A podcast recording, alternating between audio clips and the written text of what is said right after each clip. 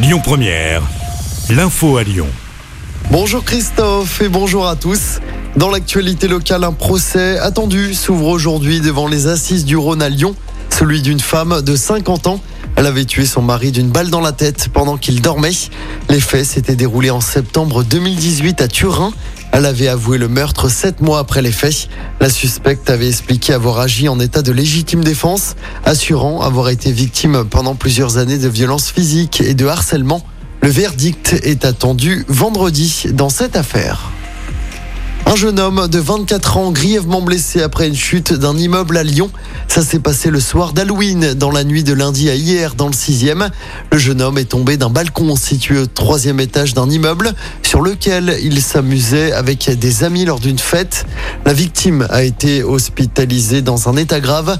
Une enquête est en cours pour comprendre les circonstances de cette chute. La grève se poursuit au dépôt de carburant de Fézin près de Lyon. Les grévistes réclament toujours des embauches et la réouverture des négociations. En attendant, les réquisitions se poursuivent.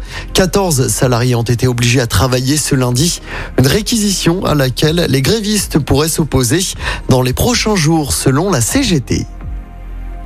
Dans l'actualité également, ce record, le mois d'octobre qui vient de se terminer, a été le plus chaud jamais enregistré en France. Même chose à Lyon. Météo France l'a confirmé hier, il a fait 3,5 degrés de plus que les normales de saison, avec des pics à plus de 32 degrés dans le sud-ouest lors des 15 derniers jours. On se dirige sans doute vers l'année la plus chaude jamais enregistrée en France. On termine avec du sport en football. Marseille a tout perdu. L'OM est éliminé de toutes les compétitions européennes après leur défaite hier soir face à Tottenham en Ligue des Champions. Une défaite 2-1 au Vélodrome avec un but pris dans les derniers instants du match qui prive Marseille d'une qualif en huitième de finale de la Ligue Europa. Marseille qui recevra d'ailleurs l'OL dimanche soir en championnat. Ce soir en Ligue des Champions, le PSG déjà qualifié en huitième de finale se déplace sur la pelouse de la Juve. Coup d'envoi du match à 21h. Et puis en tennis, la très belle victoire de Caroline Garcia au Masters pour son entrée en lice dans ce tournoi qui réunit les 8 meilleures joueuses du circuit. La lyonnaise a battu l'américaine Coco Goff en 2-7, 6-4, 6-3.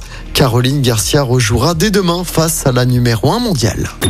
Écoutez votre radio Lyon Première en direct sur l'application Lyon Première, lyonpremière.fr et bien sûr à Lyon sur 90.2 FM et en DAB+. Lyon Première